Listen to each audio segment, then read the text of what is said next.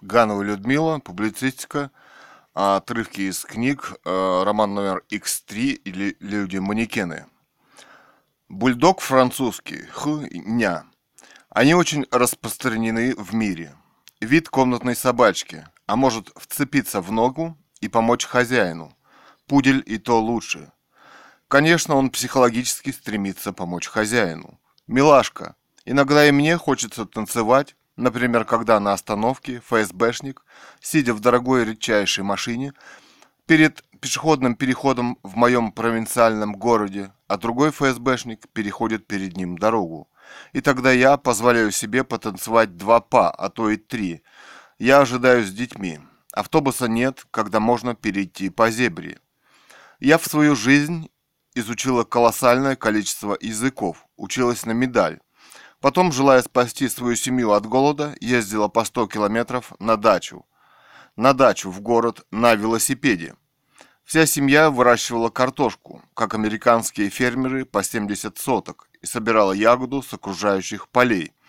А потом везли на базар, чтобы там продать, чтобы не, погиб, не погибнуть от страшного голода, который для нас тоже был специально организован ФСБ Путина. Привезли капусту на базар, а она вдруг вместо 40 рублей начинает стоить 5 рублей. Неожиданный завоз на базаре ранней капусты и так далее. Ягоды Виктории и так далее. Разве эти люди не преступники? По моему мнению, да. А по вашему? Я думаю, что по мнению ВВ Путина, они, эти люди, несомненно преступники. И поэтому будут подлежать ликвидации том числе тетя, которая вдруг начинает продавать капусту по 5 рублей за килограмм. У тети от страха совсем перестали работать мозги. Я думаю, этой тети с капустой давно нет в живых. А может она живая? Вопрос. Я больше никогда не видела этой тети на базаре, а я там бывала слишком, слишком часто, чтобы спасти свою человеческую жизнь. И своих детей тоже. Последний раз проходили по базару, нет на базаре ни одного вилка, а ведь кажется, что говоришь ерунду. Кто-то смотрит на базаре. Например, я посмотрела присутствие капусты.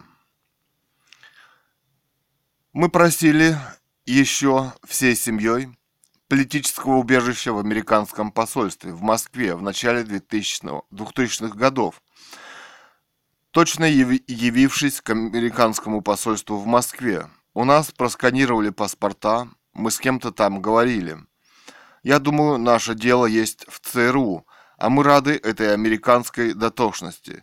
За нами следили и за нашей интеллектуальной деятельностью в качестве писателей и художников и поэтов. И так в жизни редко, но бывает. Их там и ФСБшников на Украине было просто гиперконцентрация. Американские сигареты «Северная звезда» North Star. Это было настоящее техногенное чудо в начале 2000-х. Они были изумительно белые и прекрасно сделаны с фильтром. Мы курили с семьей прямо на улице, на велосипеде, перед поездкой 30 километров на дачу в Приозерное. И мне это очень нравилось, и Илье тоже. Покупали по 6 пачек. «Северная звезда», американский «Хаммер», Джипы, шляпы – это чудо американских технологий. Мой табак – чудо, которое я выращивала на даче в Приозерном из индийских семян. И мы крутили всей семьей самокрутки. Это были лучшие сигареты в мире, потому что я проверяла, однажды купила кубинскую сигару. Мы курили несколько лет, весело смеялись вместе, пили чай с душицей, закусывали копченым домашним салом, покупала на базаре, едим с чесноком и обсуждаем наши проекты по фотографии в искусстве, и мы были счастливы.